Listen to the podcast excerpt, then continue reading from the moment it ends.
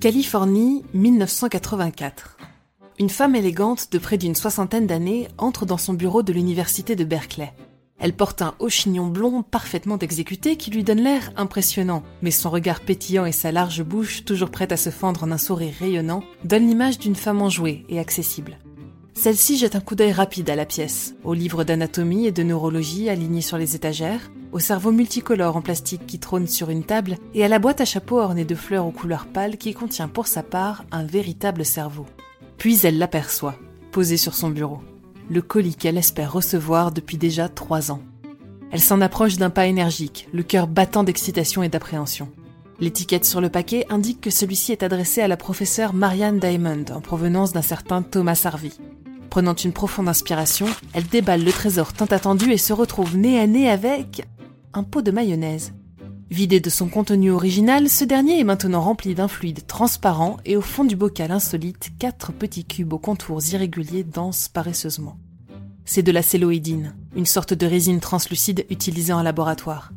Marianne se penche plus en avant pour les contempler et peut aisément distinguer, enfermé à l'intérieur de chacun des blocs, pas plus gros qu'un morceau de sucre, un petit bout de viande, pas très ragoûtant.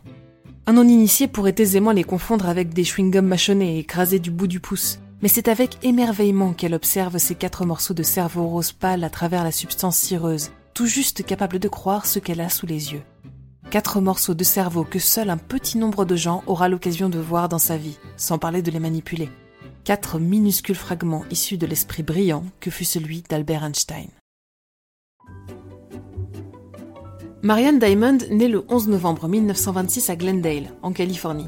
Elle est la fille de Rosa Marianne Wempler, une professeure de latin au lycée de Berkeley, et du professeur Montag Cleaves, médecin à l'hôpital du comté de Los Angeles. Son Britannique de père est un homme strict et intimidant, mais Marianne voit en lui un homme bienveillant, prêt à tout avec sa femme pour fournir à leurs enfants le meilleur cadre de vie possible. Quand ses frères et sœurs ont quelque chose à demander au patriarche, il lui envoie la débonnaire Marianne, qui apprend à son contact à ne pas redouter les hommes forts et dominants, pour reprendre ses termes. Son enfance à la Crescenta est baignée de jeux, d'excursions et d'activités destinées à renforcer leur éducation. À l'âge de 15 ans, alors qu'elle est en train de suivre son père dans les couloirs de l'hôpital où il exerce, elle aperçoit à travers l'entrebâillement d'une porte une scène qui va déterminer le reste de sa vie. Quatre hommes se tiennent autour d'une table sur laquelle un bocal contenant un cerveau a été posé. Elle ignore ce qu'ils sont en train de faire, mais son attention est concentrée sur l'organe inerte qui repose dans son liquide. Est-ce donc de là que proviennent toutes nos pensées? De ce petit édifice de cellules capable de tenir dans une main? Marianne est subjuguée par la complexité et le mystère de ce cerveau humain qu'elle rencontre pour la toute première fois. C'est le début d'une histoire d'amour qui ne prendra fin qu'avec son dernier souffle. Marianne rejoint l'université de Berkeley où elle obtient son diplôme en biologie à l'âge de 21 ans puis passe un été à l'université d'Oslo. De retour à son alma mater, elle travaille sur sa thèse de doctorat et commence en parallèle à enseigner, une passion qui ne la quittera jamais. En 1953, elle devient la première femme diplômée d'anatomie dans l'histoire de l'université, la rescapée triomphante d'une promotion comptant une écrasante majorité de 100 hommes pour 5 femmes. Désormais officiellement docteur en anatomie humaine, Marianne espère à présent pouvoir se consacrer tout entière à l'étude du cerveau humain. Mais sa désillusion est amère. Comme elle le dira plus tard en plaisantant lors d'une conférence, J'aimerais travailler avec des cerveaux humains, mais je n'ai encore trouvé personne qui accepterait de me donner son cerveau pour que je travaille dessus. Les spectateurs ici présents auraient-ils par hasard une opinion différente des autres personnes à qui j'ai pu parler? Marianne ne se laisse pas démonter pour autant. Vers la fin des années 1950, elle découvre une expérience qui va lui donner une idée. Dans cette étude, des chercheurs ont analysé le cerveau des rats ayant appris à se déplacer dans des labyrinthes et révèlent que les niveaux d'acétylcholinestérase, un messager chimique qui permet la communication entre les neurones, y sont bien plus élevés que dans le cerveau des rats témoins. Le résultat est surprenant, mais il ne va pas assez loin pour l'anatomiste. À l'époque, l'idée prédomine que le cerveau est un organe dont la structure est génétiquement prédéterminée et immuable une fois arrivé à l'âge adulte. Mais une autre conviction s'empare progressivement de Marianne. Et si notre cerveau changeait tout au cours de notre vie, en fonction de nos expériences et de nos interactions? Pour en avoir le cœur net, elle contacte l'un des auteurs de l'étude, le psychologue Mark Rosenzweig, et demande à rejoindre son équipe, constituée d'un autre psychologue, David Kresch, et du chimiste Edward Bennett. En seulement quelques années, les quatre chercheurs montent une expérience pionnière qui ouvrira un nouveau champ de la neurologie.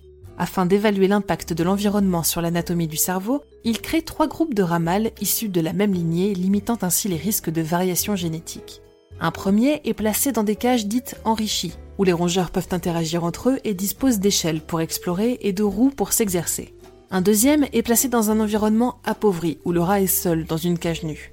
Et enfin, un troisième sert de groupe contrôle, où les rats sont placés ensemble, sans jouer pour les stimuler. Au bout de 80 jours, le cerveau des rats est disséqué, découpé en très fines lamelles et analysé au microscope.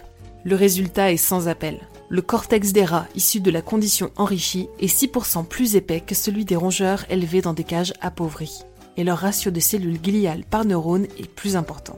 Marianne et ses collègues viennent de démontrer pour la toute première fois l'existence de ce que l'on nomme aujourd'hui la neuroplasticité, et de mettre en évidence l'importance jusqu'alors insoupçonnée des cellules gliales dans l'apprentissage.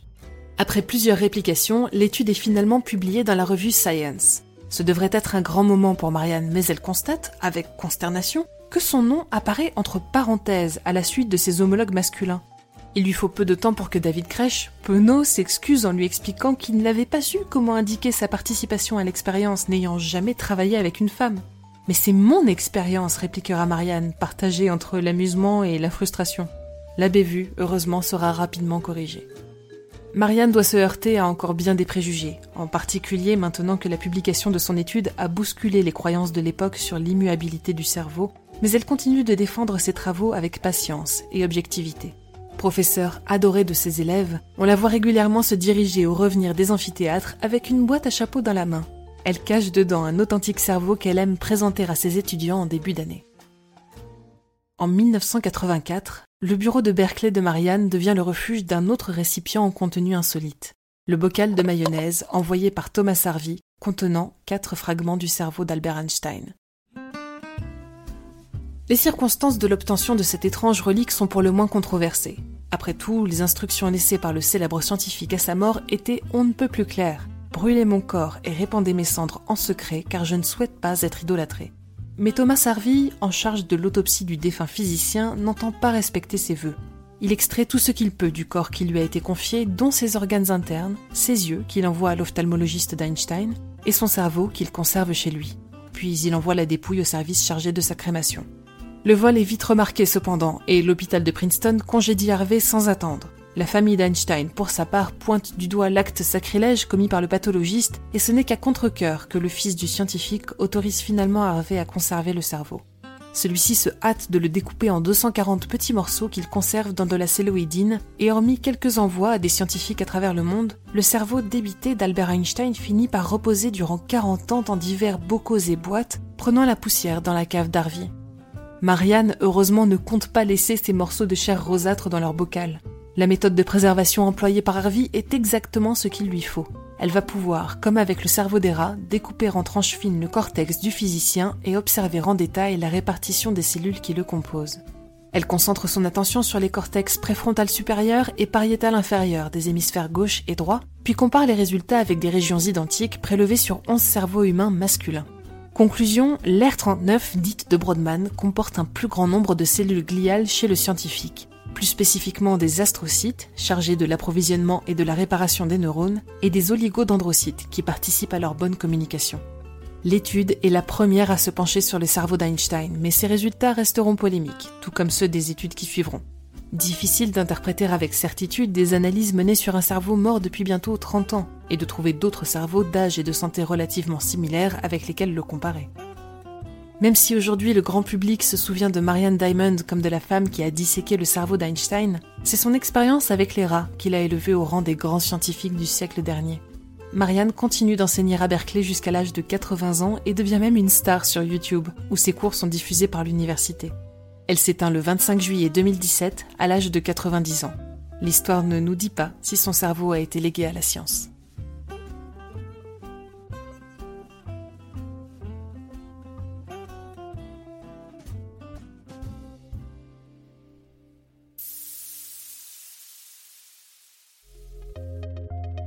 Merci d'avoir suivi cet épisode de Chasseurs de sciences. Au texte et à la narration, Emma Hollen. Pour ne pas manquer nos futurs épisodes, n'hésitez pas à vous rendre sur le lien en description pour nous retrouver sur les plateformes d'écoute ou à chercher Chasseurs de sciences sur vos audio préférés. Rendez-vous dans deux semaines pour un épisode avec Julie et pour ma part, je vous retrouve dans un mois pour une future expédition temporelle d'un chasseur de sciences. À bientôt!